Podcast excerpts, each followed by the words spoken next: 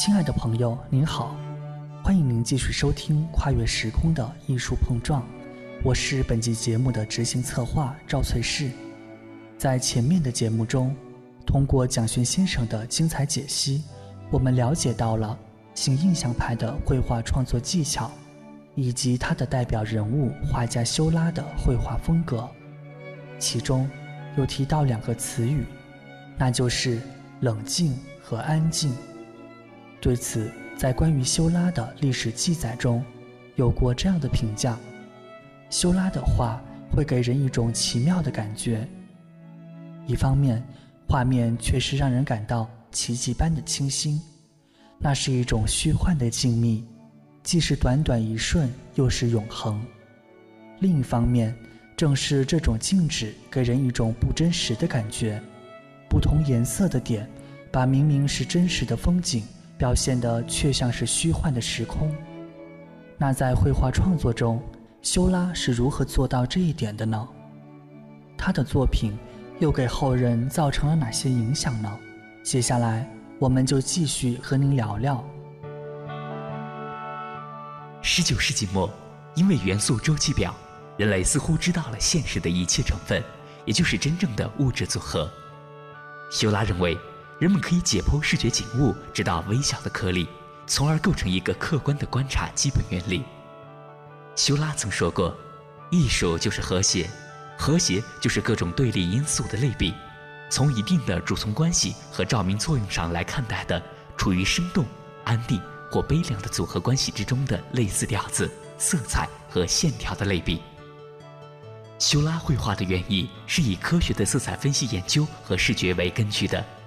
例如，他1884年创作的著名作品《大丸岛星期天的下午》，修拉为了制作这幅巨作，整整花费了两年的时间。他每天早上到海边写生，下午回到画室里研究构图和色彩。为了摄取正确而且逼真的写实效果，他还对当时流行的服饰和发型等进行了深入的研究，比如。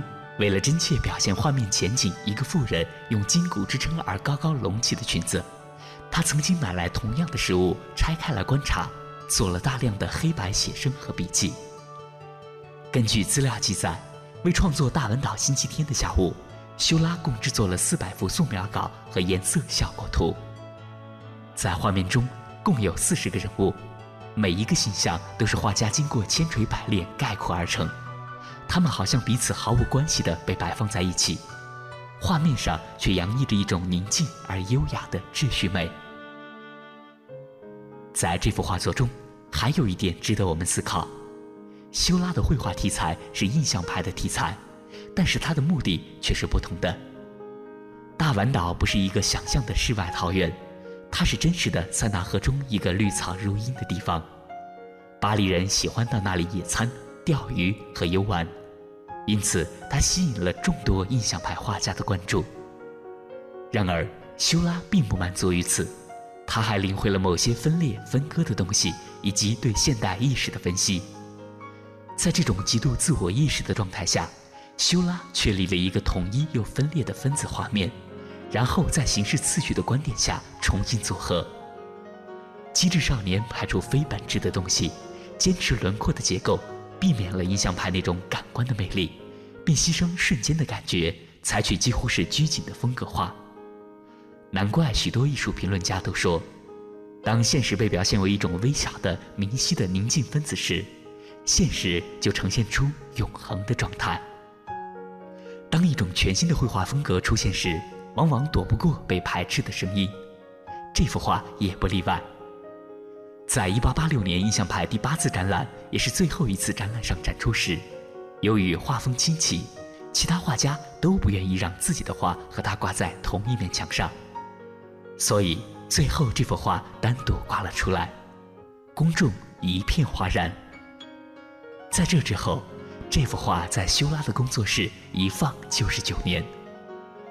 修拉去世的那一年，他的好朋友好不容易为这幅画找。到了买家，以八百法郎的低价卖了出去。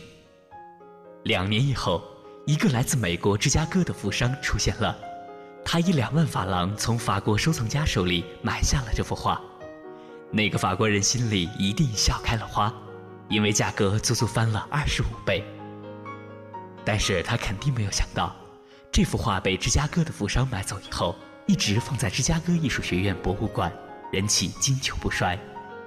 现在这幅画已经是芝加哥艺术学院博物馆的永久收藏，而修拉的绘画风格和技法，也对当时以及之后的绘画大师产生了重大影响。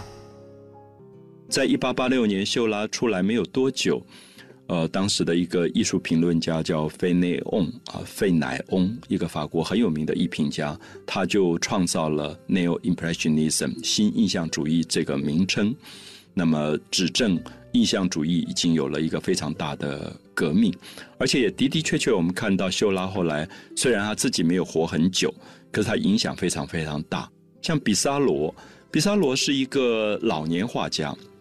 他年龄比秀拉还大，他参加第一次的印象派大展。他其实跟莫内啊、雷诺瓦这种前期印象派的画家常常在一起活动。可是因为他认识了秀拉，他就受到秀拉很大的影响。后来他就用了很多点描的方法在画巴黎的街景。他住在一个法国的小镇叫蓬图瓦斯，蓬图瓦斯，他就在蓬图瓦斯画了很多小镇的风景，都是用点描。那我再形容一下，就是点描其实有一种迷离之感。好像是光线里面视觉不完全清楚那种迷离的美啊，所以点描画派一直是我自己也非常喜欢的一个画派，因为它让你感觉到有一种细密的冷静的感觉，而且会觉得画家不再是前期印象派这么表现，他有一点回复到原来的手工，因为点这个东西要用很多很多小点慢慢去构成，所以它里面有一种安静的心，好像去过滤了。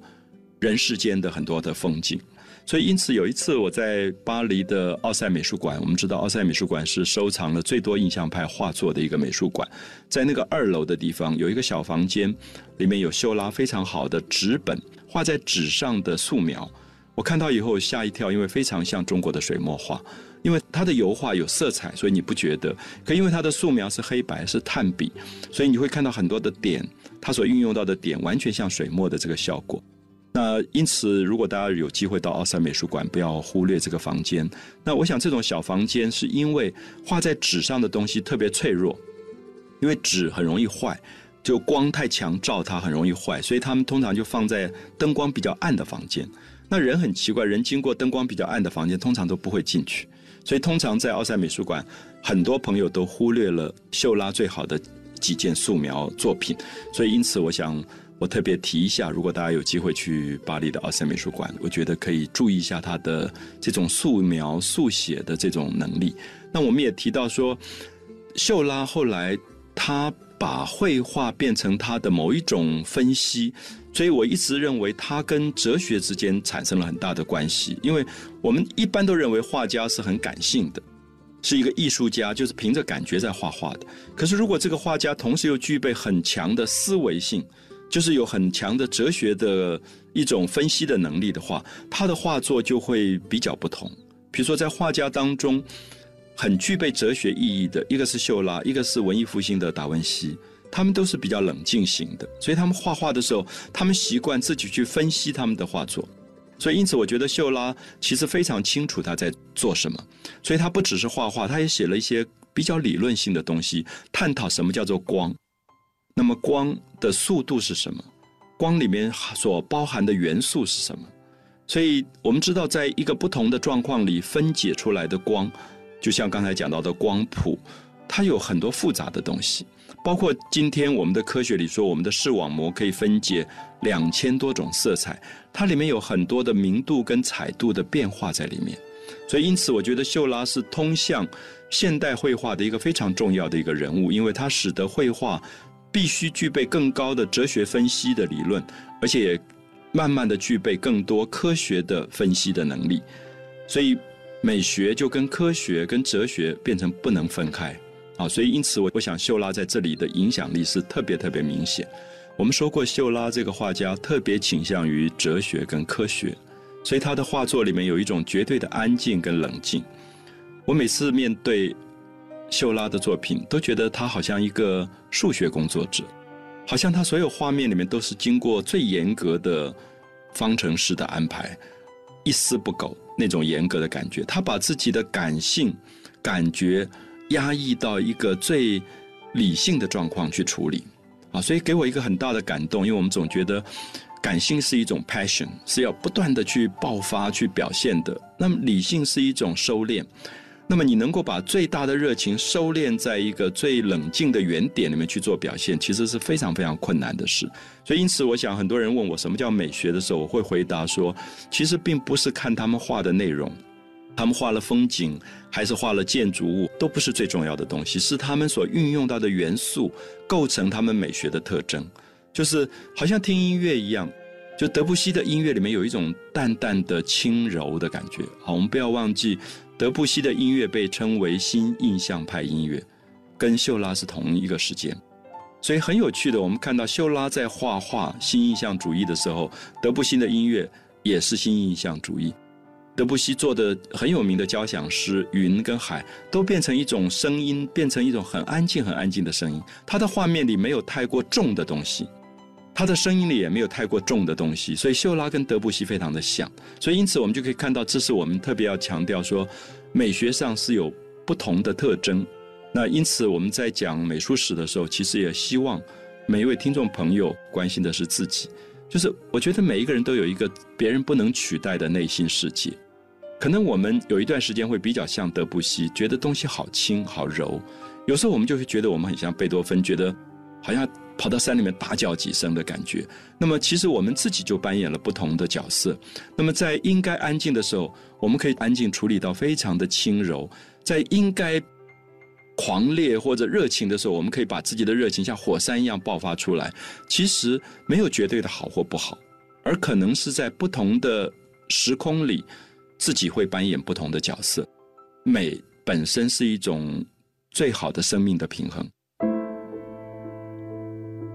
本节目由凡尘工作室策划制作，总策划王晓晨，执行策划雨涵，制作人马素双。your fingertips across my skin，the palm trees swaying in the wind，imagine。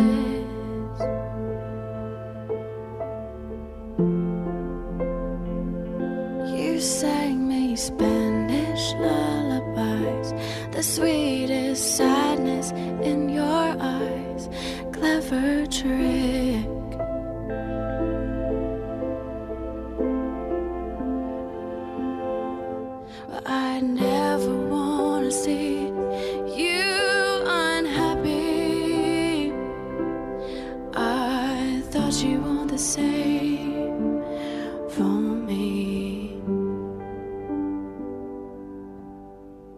A goodbye, my almost lover. A goodbye, my hopeless dream. I'm trying not to think about you. Can't you just let me be? So long, my luckless romance. My back is turned on you.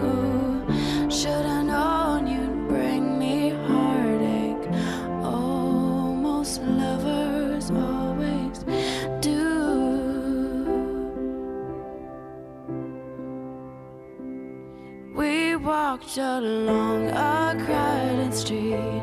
You took my hand and danced with me. Images.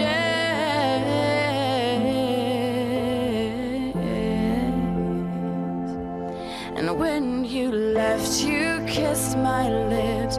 You told me you would